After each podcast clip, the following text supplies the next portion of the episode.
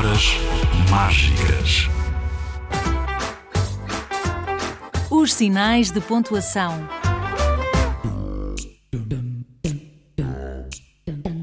Vamos agora aprender os sinais de pontuação. Eles indicam as pausas e a entoação. Para terminar a frase, eu uso sempre um sinal que mostra que está tudo dito. Chama-se ponto final. Vem logo a seguir à vírgula, de uso muito comum. Respeita as pausas pequenas e enumera um a um. Falo agora de um sinal curioso até mais não. Está sempre a fazer perguntas. É o ponto de interrogação. Chegou agora a vez do ponto de exclamação. Exprime ordem, medo, alegria, a surpresa e a admiração.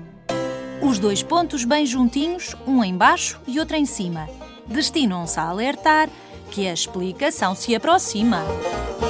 As reticências são três pontos que uso para mostrar que não quis tudo dizer ou a ideia completar.